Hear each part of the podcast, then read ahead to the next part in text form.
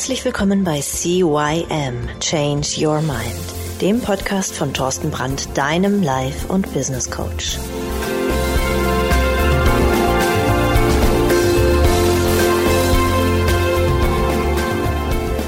Ja, auch von meiner Seite aus ein herzliches Hallo zu deinem Veränderungspodcast Nummer 1 im deutschsprachigen Raum CYM Change Your Mind. Mein Name ist Thorsten Brandt und ich begrüße dich zur Folge 140 mit dem Titel Mein Job ist scheiße.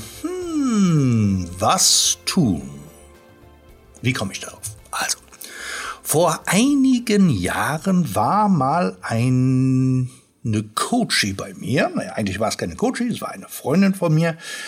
Mit der hatte ich einen langen, schönen Spaziergang gehabt und sie erzählte mir dann irgendwann, wie unglücklich sie in ihrem Job ist. Das ist doch also so ungerecht ist die Bezahlung und die Arbeitsbedingungen sind so furchtbar und der Chef ja auch nicht so prickeln und die Mitarbeiter und ach, alles ist irgendwie so furchtbar und sie schüttete mir ihr Herz aus. Sie war total verzweifelt. Und ähm, wir redeten darüber, was sie denn gerne machen wollen würde und wie denn ihre Zukunft aussieht. Und sie fing an zu träumen und so weiter und so fort. Aber hey, warum ist denn eigentlich ihr Job scheiße? Das ist denn die Hauptfrage, die man sich stellen darf. Und da kam dann ganz schnell raus, dass sie in ihrem Job, den sie tat, ähm, nicht die Werte erfüllen konnte, die sie hat. Ne? Wertehierarchie kennt ihr, haben wir schon mal eine Folge drüber gemacht.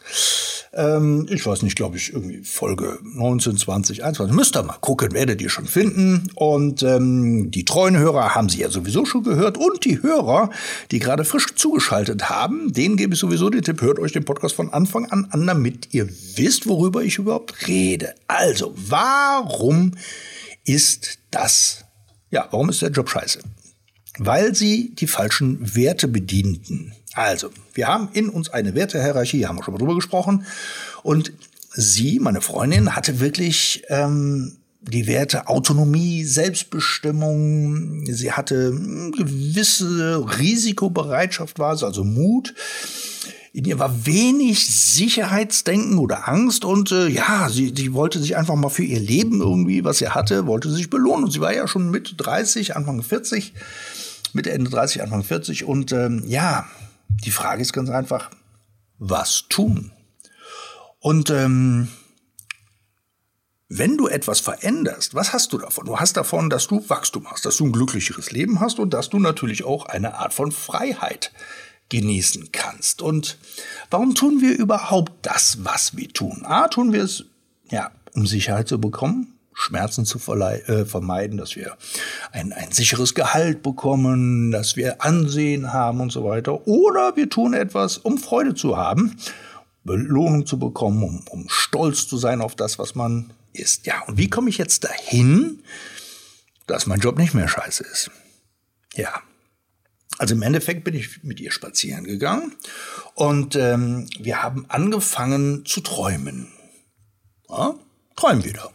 Wir haben angefangen zu visualisieren, also sie. Und ich habe sie immer gefragt, ich sag, wie stellst du dir das vor und was hast denn du vor und so weiter und so fort. Und bei ihr war dann wirklich tatsächlich, ähm, dass sie ein Tattoo-Studio haben wollte, dass sie Tätowiererin werden wollte. Und sie kommt aber aus dem Gesundheitswesen, aus dem alten, also aus der Altenpflege. Also das sind zwei Sachen, die eigentlich relativ wenig miteinander zu tun haben. Aber wir haben trotzdem geträumt.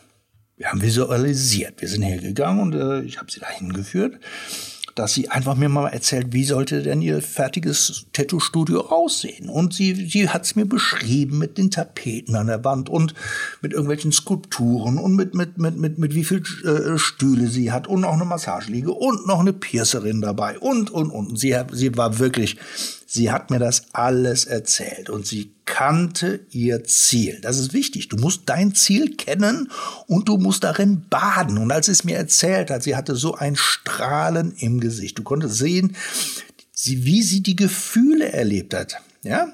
Und das ist das Wichtige dabei, denn unser Gehirn kann nicht zwischen Realität und Fiktion unterscheiden.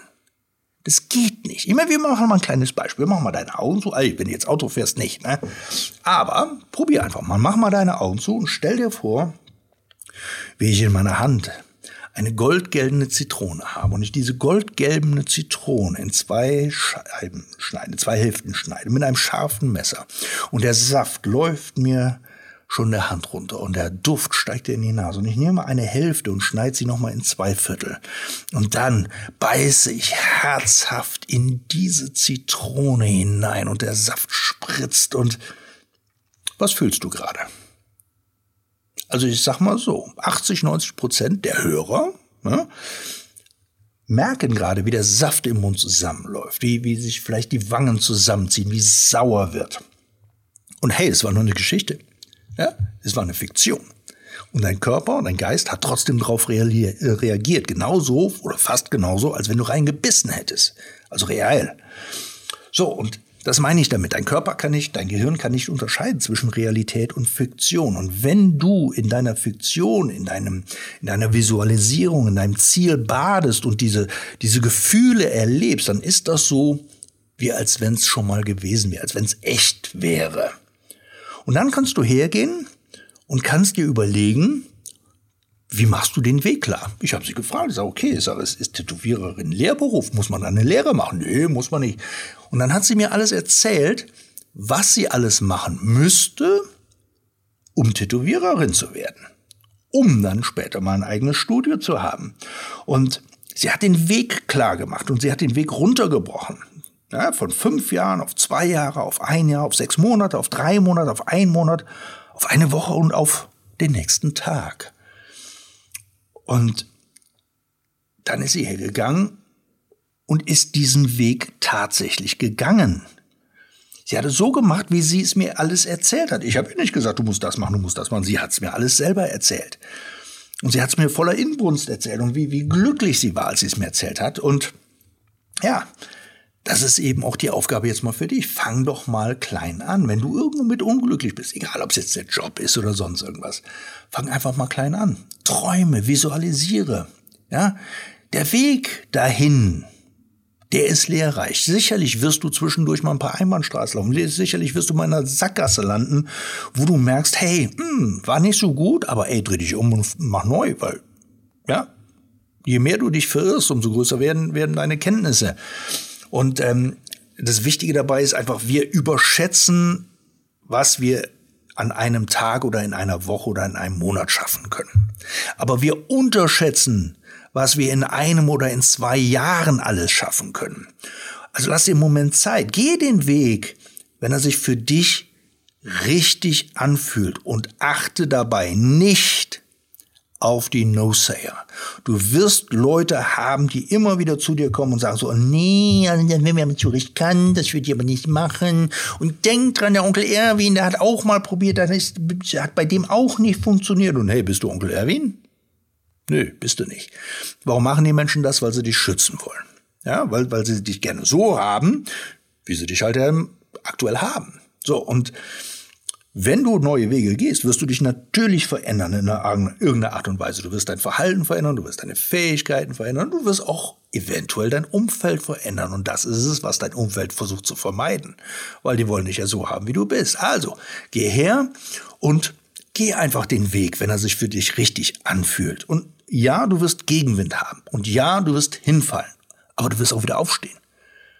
Und ob du es glaubst oder nicht, das Tattoo-Studio gibt es wirklich. Und es gibt es, es noch. Und das Tattoo-Studio läuft super. Und das ist das Coole daran. Die ist den Weg tatsächlich gegangen. Und ich kriegte dann irgendwie so ein, zwei Jahre später kriegte ich eine, eine, eine Postkarte, wo drauf stand, Eröffnung des Tattoo-Studios, Skulptur in Gummersbach. Und ich sagte, das Ding ist der Hammer. Und als ich dann da reinkam, ey, das war fast genau so, wie sie mir das beim ersten Spazierengehen erzählt hat. Und das ist doch geil, oder? Und die hat Spaß ohne Ende. Die hat jetzt Spaß ohne Ende. Ich sage nicht, du sollst deinen Job direkt wechseln. Nee, nee, nee, nee. Ist nicht der Punkt. Aber guck, was macht dir Spaß? Wofür brennst du? Wofür würdest du jeden Tag aufstehen, wo du sagst so, pff, ey, auch ohne Kohle mache ich das, kein Problem. Haha. Gut, für diejenigen, ich habe es gerade eben schon mal gesagt, die den Podcast noch nicht kennen, Hört euch den Podcast wirklich von der ersten Folge an. Alle anderen hört euch die Folge nochmal an. Macht euch Notizen, ihr kennt es. Wer schreibt, der bleibt. liken, teilen, weitersagen, gebt mir eine 5-Sterne-Bewertung, schreibt mir eine Rezension auf iTunes. Damit kommt der Podcast höher, er wird ähm, mehr äh, gesehen und ähm, ja, das ist doch das, was wir wollen. Wir wollen doch, dass die ganze Welt glücklich wird, oder? Ich denke schon. Alles klar, bis dann. Ciao, ciao, euer Thorsten.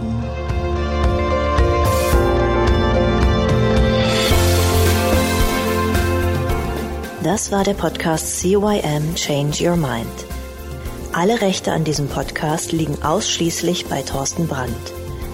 Weitere Informationen zu CYM Change Your Mind sowie Medien und Hypnosen sind erhältlich unter www.cym-changeyourmind.com.